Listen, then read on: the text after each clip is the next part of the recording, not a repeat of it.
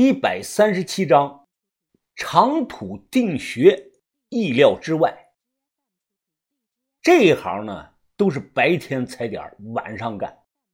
白天最安全的时间段呢，是中午前后。车还没有开到地方，前方便没有路了，一行人只能下车徒步前行。眼前这个地方呢，在古代叫虎石岩，相传在很久以前，山上有一块巨石呢，呈现这个老虎的形状。现代本地人称这里为小黄山，属于玉岭山脉余脉。由于这个海拔相对较高，上午十点多，我们爬到这个半山腰，周围就出现了弥漫的雾气。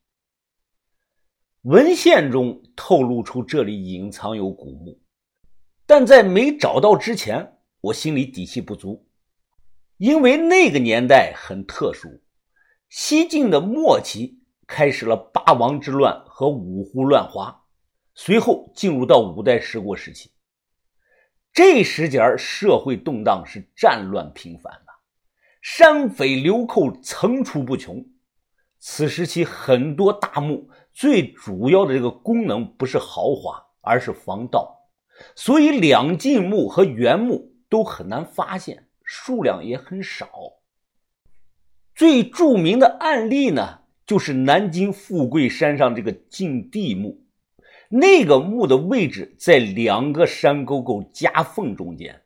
当时啊，先修了墓，然后呢，直接将整个大山沟啊都填平了。大墓就像这个乌龟一样躲在了最底下。西晋墓的基本特点呢是深埋，以山为眼，无风栽树，无碑无殿。无风的意思呢就是不封土，在这个地面上基本上没有任何的表现。但晋墓呢还有一个特点，就是当时的皇帝带头，全国上下都信这个风水。这些人死后也是尽量找好的风水宝地安葬的。写出这个藏经的那位天才大佬，哎，就是这个时候的人。行里以前有种说法叫“不懂风水别找晋墓”。藏经全文不到两万字，我十八岁的时候就能倒背如流。当时很多不懂的问题，现在自然也就懂了。云峰，给你块糖。我一张嘴，小轩呢将一颗九星糖塞到我的嘴里。豆芽仔此时呢背着个双肩包，他登高望远，他神色呢十分的凝重。于哥就问他：“芽仔，你在看什么呢？”“啊，我在望气。”“那你望到什么线索了吗？”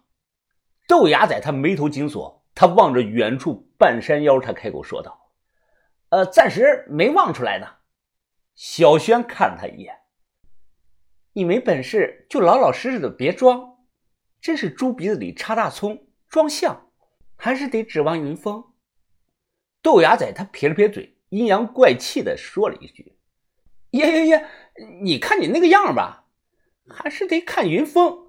哎哎，云峰，人家好喜欢你哦，你找死！”小轩一脚踹了过去，豆芽仔早有准备，一下子躲开了。别闹了，把望远镜给我。我站在一块石头上，举着望远镜，三百六十度转着，仔细的看了一圈。叠叠中腹，左空右缺，前广后折，生气不散。龙虎抱位，主客相迎。四势端平，游龙中至，重岭叠嶂，千乘之藏。这几段啊是藏经中的原文，按照古人思维对号入座，便发现了这一带山上适合埋人的地方大概有三处。我想想，分别指出三个具体的地点，又让于哥、豆芽仔、小轩带上这个探铲呢去取土。哎，不用打太深，两米多就够了。一个多小时后，他们三个人带着这个土样回来了。我用打火机烧了烧这三个地方的土，闻了闻味道，然后分别舔了些啊，尝了尝。于哥，你打坑的时候有没有碰到石头啊？没有，都是这种黄粘土。走，去那个地方看看。到于哥取土的地方一看，这里呢地势平坦，但旁边不远处有个大坑，坑里都是水，是个臭水潭。我观望了周围环境一阵子，又觉察到了一个问题：这一带野草很多，片大片的。虽然冬天都荒了，但也能看出来，夏天的时候这里应该是绿意青松。相比于草，方圆几十米范围的这个树呢？却长势不好，对比山中其他地方，这里的树长得矮了不少，枝叶呢并不茂盛。小轩放风看着人，我拿着洛阳铲，在于哥刚才取土的位置又往下打了三米，探到地下五米深左右的时候，洛阳铲带上来这个土层中突然出现了一种奇怪的深红色的物质，呈细沙状，我瞬间兴奋了起来。他娘的！我这是一击中标了！这是，我清楚的很。这种细沙状的红色物质呢，并非是朱砂，而是一种有毒的染料。当时人呢，会把这种染料呢加入水中，倒在古墓的上方，防止大树的树根长进墓里造成破坏。这也就解释了为什么这一带的野草长势好，大树的长势却不好，因为这个草的根浅。树的根深，只有树根能碰到深层土中的这种红土。科班专家们管这种两晋时期的红毒土呢，叫赤什么什么来着？那个字啊太生僻，我不会念，也不会拼。反正北派里啊就叫它红毒土。类似这种土，一些西夏墓上头也有，那种是夯土中加了硫磺粉。所以，位于银川西夏黄陵景区时啊，至今依然是寸草不生。这个土有毒，但主要针对植物，人只要不是大口大口的吃啊，便毒不死人。随后经过勘探，我们发现这个进墓的面积大概在三十平米左右，这在当时就算很大了。看样子以前没被盗过，是个新锅。至于墓主是不是西晋太子不好说，但肯定啊不是个普通老百姓。做好定位的标记后，我们便开车回去了。这天晚上深夜的时候，山里静悄悄的，能听到一些奇怪的动物叫声。整个古墓周围雾气弥漫，几把手电在雾气中晃来闪去，显得十分的阴森。手电光自然是我们的。此时盗洞已经打下去六米多深了，于哥和豆芽仔在底下挖，我用绳子将土提上来倒在了一旁。如今的我们经验丰富，一般啊都能把这个盗洞直接打到主墓室的正上方，再破开墓顶下去拿东西，这样呢便能避开墓室外的这个墓道门。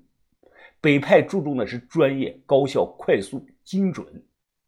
只挖了有半个多小时，只听见坑底忽然传来豆芽仔的大喊声：“我靠，完犊子了，好像塌顶了！”我立即下去，看到情况后，脸色也变了。千算万算，没算到这种情况。原本应该是平滑平整或者呈拱形的这个木顶砖呢，此刻一大半坍塌了。这就代表着底下主墓室很可能被积水加淤泥灌满了，所有陪葬品全埋在了里头。如果现在继续挖，那只有两种情况：一是人钻下去在泥里摸东西；二是不小心引起二次塌方，把人活埋了。豆芽仔上来拍了拍身上的土，神色苦恼啊！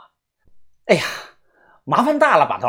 以前这山里可能地震过。现在怎么整啊？整，我想了想说：“要不这样吧，你下去，我拿绳子绑到你腰上，要是感觉不对劲儿，你就给个信号，我和于哥马上把你拽上来。”什么？豆芽仔听后，他瞪起了眼睛：“疯子，我是个人，可不是泥鳅，我他妈会潜水，可不会潜泥啊！”这，我们几个无奈的看向了把头，我心想啊，这趟估计是白跑了。只见把头眉头紧锁，他突然转头望向了不远处的那个臭水潭。